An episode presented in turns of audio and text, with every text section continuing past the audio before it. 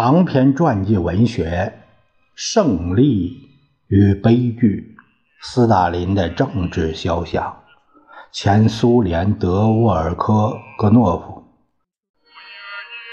由苏群翻译，贺崇济校对，事了不讲。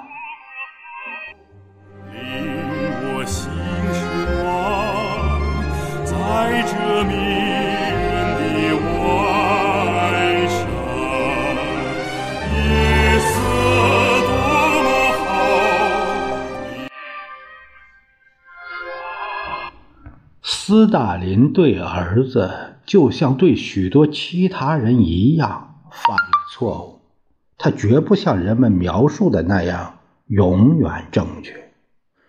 据斯阿利路耶娃说，他父亲在斯大林格勒战役胜利之后，好像无意中对他说：“德国人建议用亚莎交换他们的一个什么人，我能和他。”能和他们交易吗？不，战争就是战争。领袖的另外一个儿子瓦西里的命运也很凄惨，他始终未被父亲培养成为坚强、刚毅、聪颖的人。母亲去世后，斯大林的卫队长弗拉西克实际上成了小瓦西里的引路人。然阿谀奉迎。随心所欲的环境，却造就出一个专横跋扈、意志薄弱的人。他参过战，但战绩绝不足以使他这位开战时的大卫能在1947年一月升为中将。瓦西里·约瑟夫维奇·斯大林的个人档案十分雄辩地证明了斯大林周围的人。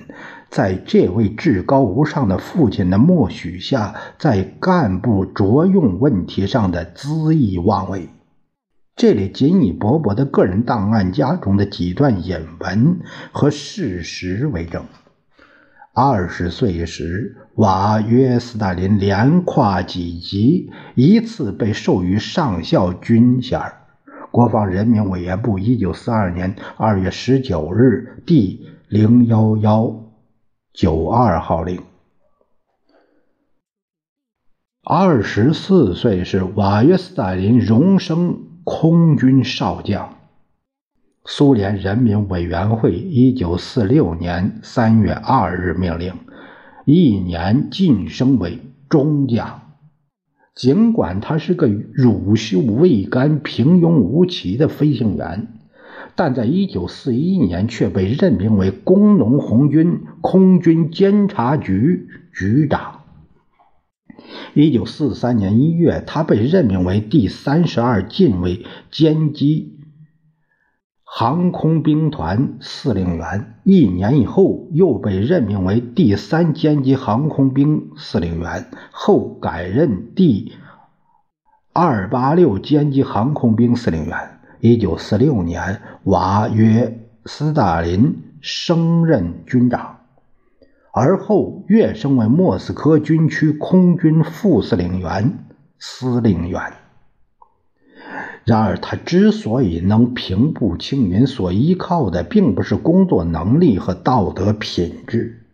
据他的业务上司介绍，在战争期间，瓦西里只完成过二十七次作战飞行。而且只击落过一架敌方的 FB 幺九零战斗轰炸机。他荣获过两枚红旗勋章，一枚亚历山大涅夫斯基勋章，一枚二级苏沃洛夫勋章。请看空军中将别列茨基和空军上将帕皮温为瓦约斯大林所做的鉴定。他性情暴烈，缺乏自制力，曾多次发生过动手殴打部下的事件。在个人生活中，他的一些所作所为常常与其担任的师长职位很不相称。在飞行人员晚会上，曾多次有过有失分寸的行为，粗暴对待个别军官。有过一次冒失行为，乘拖拉机去。西奥利埃城时与内务人民委员会的检查哨发生冲突和殴斗，身体状况欠佳，特别是神经过敏，极易激动。这对他最近一段时间在飞行工作中进行个人训练也产生了影响，从而导致个别问题的演练不过关。所有这些缺点大大降低了他作为指挥官的威信，而且与他所担任的师长职务很不相称。而后的鉴定大同小异，但每份鉴定都有这样一个结论：希望派往学院学习。鲁坚科和萨维茨基这两位大名鼎鼎的将军，后来均晋升为元帅。当时找不到可使自己所辖集团军摆脱这位花花公子的其他任何方法。顺便说一下，这种提拔自己子女亲属的裙带作风，至今仍未根除。当然，对于一个人来讲，父亲的声望、荣誉和地位。并不是什么罪过，但这也不应该给子女带来任何关照。社会特权和不应有的享受，亲属关系只应要求人提高责任感、承担义务，要谦逊正派。阿谀奉承者怀着各自的目的，对斯大林的儿子许以厚奉。加官进爵，殊不知他已经背地里成了一个慢性酒精中毒者。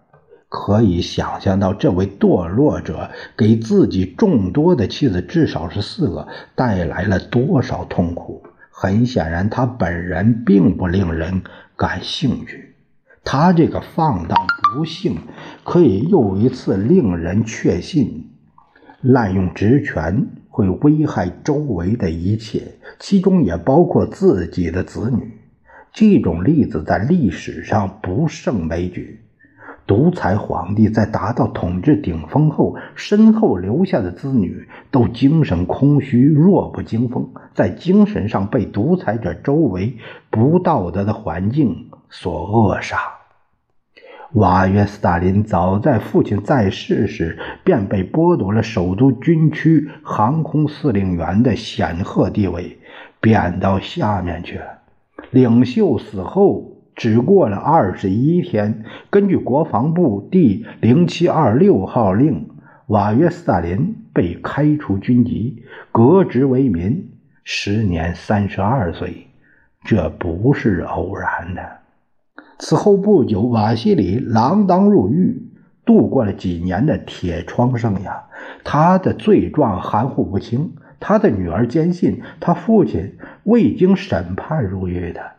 看来昔日被宽恕的东西，如今又被回忆起来了。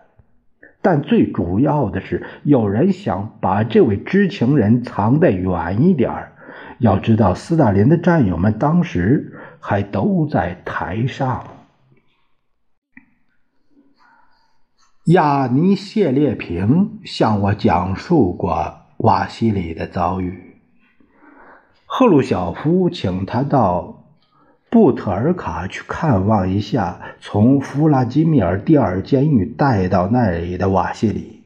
服刑期间，瓦西里使用的是瓦西里耶夫这个姓，他的父亲是。最高统帅在战争时期常常用瓦西里耶夫在密码电报上签名。他手里拄着一根棍子，一瘸一拐的带来见我。谢烈平说：“他跪倒在地，失声痛哭，求求你，求求你，我再也不惹事儿了。”我把会面的情况告诉了赫鲁晓夫。赫鲁晓夫沉默片刻，说。带他来见我。第二天，瓦西里被送来见赫鲁晓夫。他再次扑跪在地，又是哀求，又是哭泣，又是起誓。赫鲁晓夫拥抱过瓦西里之后，也流了泪。二人就父亲的事谈了很长时间。会见之后，决定将瓦西里提前释放。起草了一项决定，颁发了下去。当天，大批朋友蜂拥而至，前来看望瓦西里，一切又恢复如旧。几天以后，他又开车，而且又出了车祸。赫鲁晓夫狠狠地骂了一通娘，问道：“我们该怎么办？把他关起来，他会死；不关起来，他也会死。”最后决定将他流放，选择的流放地是喀山。瓦西里协同护士，呃自己现在的妻子动身离去。由于长期纵饮无度。他已变得骨瘦如柴，肝硬化是无情的。一九六二年三月，他撇下几个妻子所生的四个子女和三个养子，弃世身亡。墓碑上写着：“朱加什维里·瓦西里·约瑟夫维奇，一九二零至一九六二。”朱加什维里家中唯一的一员。碑文上写的名字不是生前用的瓦斯大林，也不是当局所希望的瓦瓦西里耶维奇，而是朱家施维里。独裁者一句话便足以使一条大运河在最短期限内挖通，建造起宫殿，使千百万人失去自由而关进集中营。但他在做父亲方面却完全无能为力。他没有把儿子培养成祖国的有用之才，根本没有表现出人们大书特书的那种智慧、意志、洞察力和热情。在谈到他女儿斯维特兰娜的命运时，编年史作者们显然也对他进行了同样的指责。尽管斯大林是一位极端正统、教条的马克思主义者，但他却没能把女儿培养成为一个爱国者。对他命运的演化过程，苏联人是熟悉的。起初，他只是使人们感到痛心或迷惑不解，在异国他乡消磨自己的光阴时。他未必想过，他那残暴、冷酷无情、有着钢铁名字的父亲，即使在最艰难的大逮捕年代，也从未考虑过出国流亡。当苏联最高苏维埃主席团在一九八四年十一月一日通过一项命令，恢复了斯约阿里路耶娃的苏联国籍，并接受其女儿奥尔加·彼得斯加入苏联国籍时，这位迷途的女儿似乎意识到了自己的错误，而且她还在记者招待会上发表了声明。到了那个所谓的最自由的世界以后，我本人没有享受过一天的自由。在那里，我落入了商人、律师、政客和出版商的手里。他们把我父亲的名字、我的名字以及我的生活变成了热门商品。但是，钢铁父亲的女儿再次证实了一个真谛：性格如同信仰一样，是不能遗传的。而是逐渐养成的。他终于还是觉得外国比祖国更亲。假若纳杰日达·谢尔盖耶夫娜·阿里路耶娃还在世，斯大林的子女也许会走另外一条成长之路。我们所掌握的证据表明，在这里置妻子于死命的也是。也许，或许是间接式领袖的品行。一九三二年十一月八日至九日夜里，阿里路耶娃·斯大林娜自杀身亡。据认为，当众发生的争吵是导致他迈出致命一步的起因。争吵发生在庆祝十月革命十五周年的庆祝晚会上，当时在场的有莫洛托夫。弗罗布洛夫和他们的妻子以及总书记周围的其他一些人。纳杰日达·谢尔盖耶夫那脆弱的性格忍受不了斯大林粗暴的行为，他回到自己的房间，饮弹自尽。